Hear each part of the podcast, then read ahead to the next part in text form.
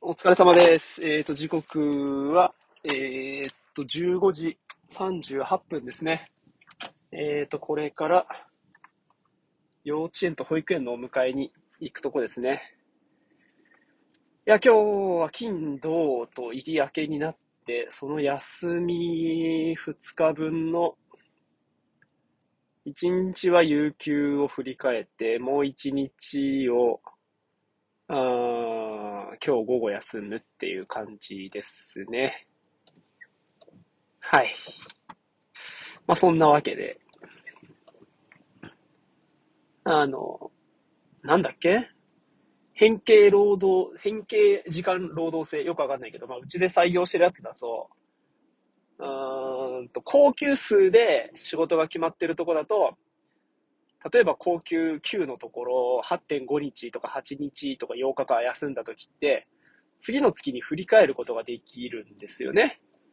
なんですけど、えっ、と、なんちゃら時間制労働だと、えっ、と、その分のお給料支払いますみたいな形で解決するらしくって、まあ個人的にはね、休めた方がありがたいな、なんて思うんすけど、うん、ね、高級半日多く休めた方がいいなと思うんだけど、まあその辺もね、いろいろこう、どういう労働条件を採用してるかっていうところで、違うみたいですね。まあなんかね、うーん、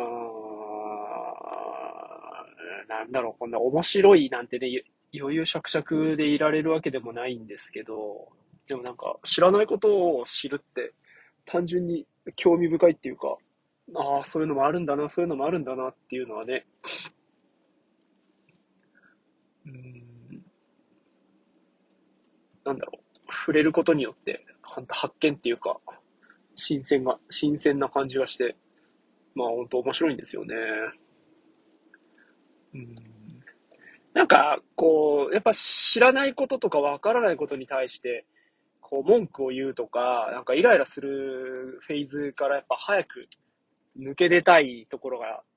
すごくあって、で、まあこの話するとまあみんなそうだよっていうふうにね、あの言われるし、まあそうだろうなって思うんですけど、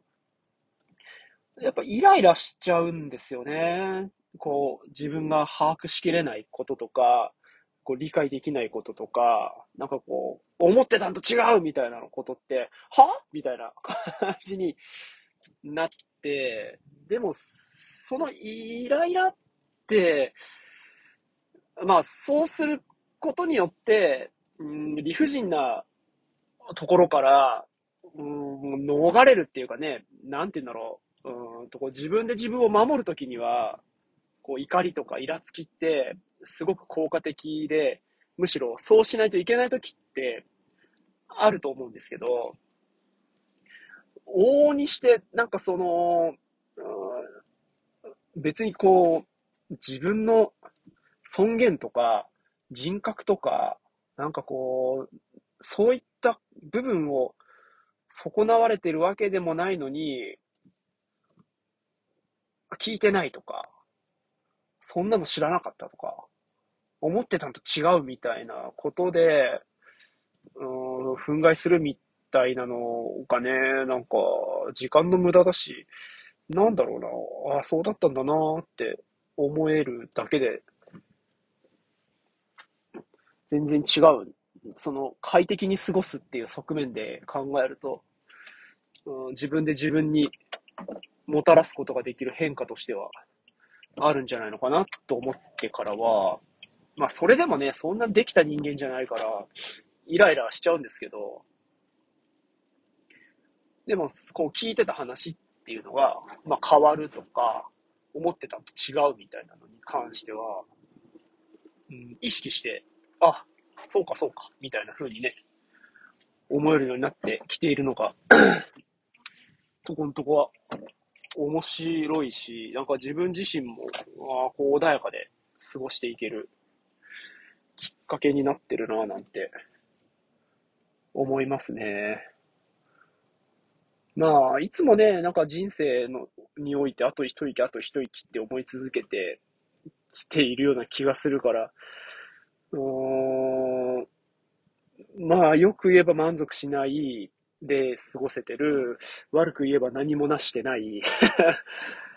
うん、なこれからなんでしょうけどね。きっと何かをなすんだったら。っていうところはあって、うん、今日なんかも、職場に、こうね、視察っていうか、今やってること、どんなことっていうのを見学に来るとかっていうのがあったときに、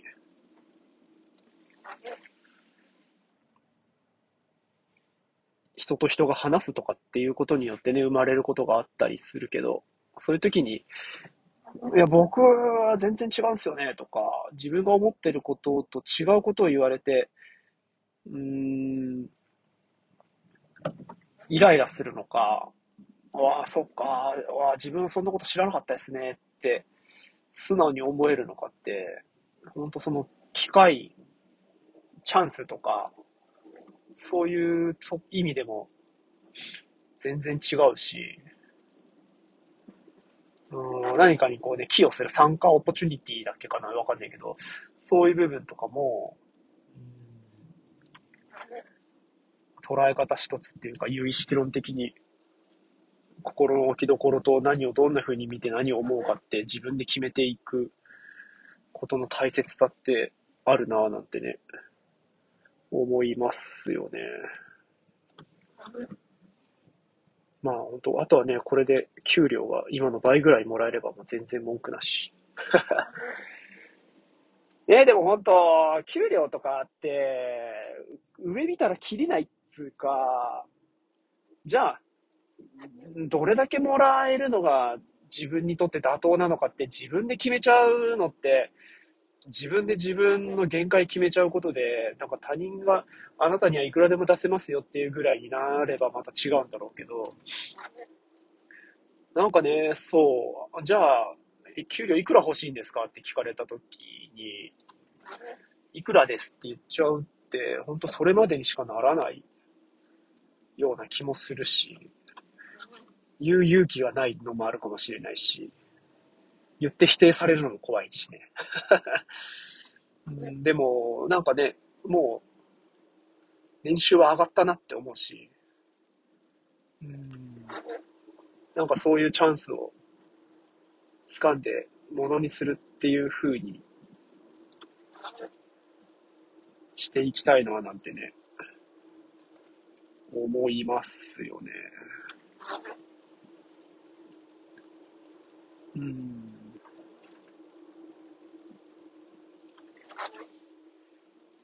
ですね。まあ、人がいなくなった時に、こう、役割が降ってくるのは、まあ、個人的にはいいことだと思ってて、うん、やっぱ、続けてるやつの強さとか、うん、そこにいるっていうのに価値があるとかはやっぱ思うし、つってもまだね、在籍も1年でもないけど、この1年の中での存在感みたいなのがあるから、僕のとこに話が来るのかなってのはあるし、今回、その部長、課長クラスの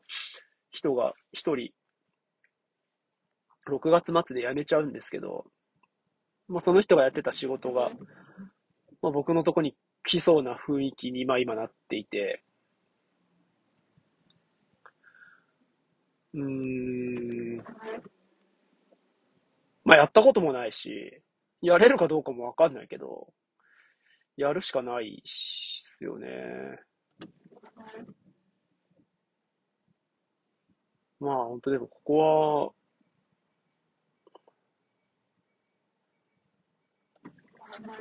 給料上げ、上がるだろうなと思うから。ここでな、本当いくらくださいって言ってみた方がいいのかな急に悩み告白みたいな感じになっちゃったけど。どうなんすかね一般的なサラリーマンとか、なんかこう、やり手は多分このタイミングを逃さずにいられるのがいいんだろうけど。うん。まあこの短期間でね、ポンポンポンポン役割が増えているので、まあ、役割が増えるだけじゃなくてね、やっぱそれに関わる業務も増えてくるから、うん。まあやっぱり言ってみるのがいいんだろうな。というわけで、言ってみましょう。はい。そんな感じですよね。ほんとさ。うん。まあ、ね。うん。いや、なんだろう。単純に、その給料は給料で、まあ大事だし、それは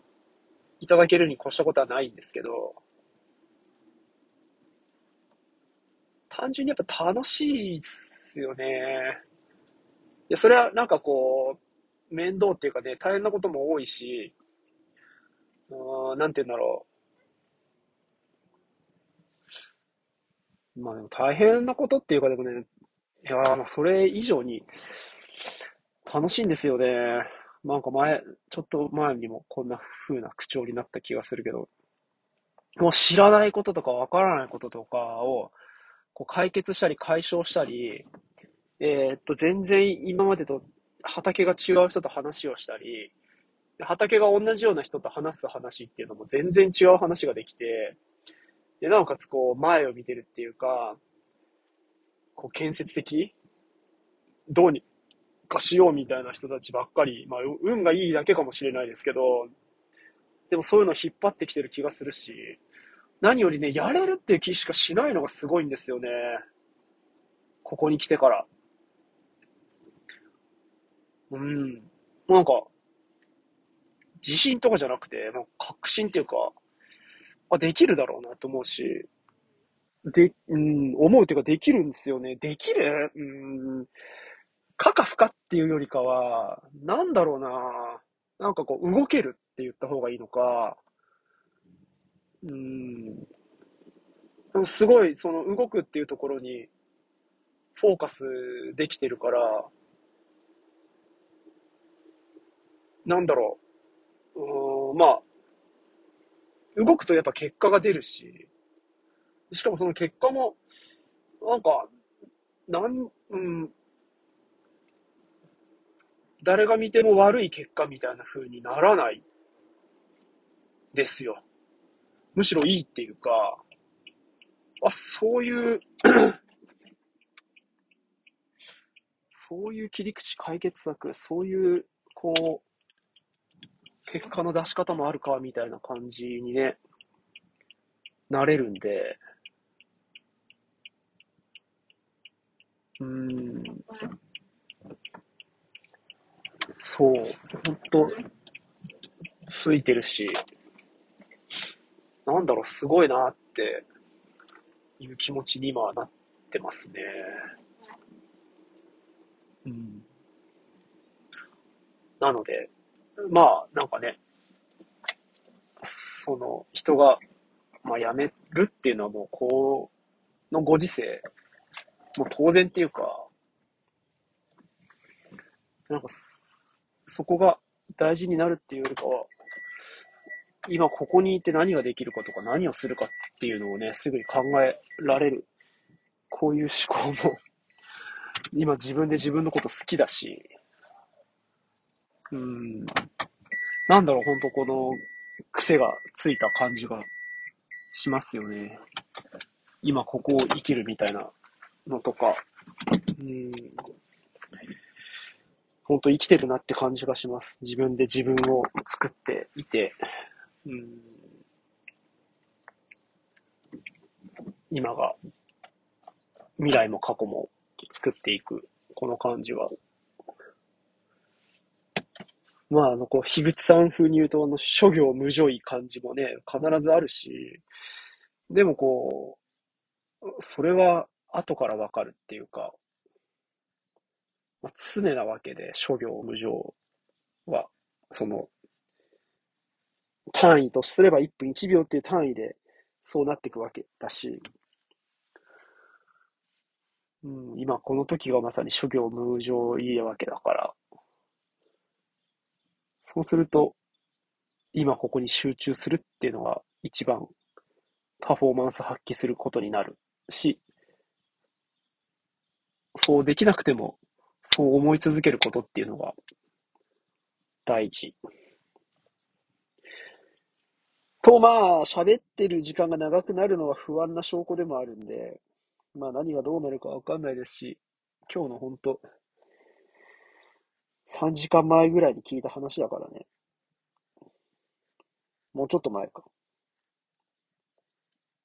うん。そう、3時間ぐらい前か。まだまだこれから。はい。今日もありがとうございます。うん。また、次回。はい。お疲れ様でした。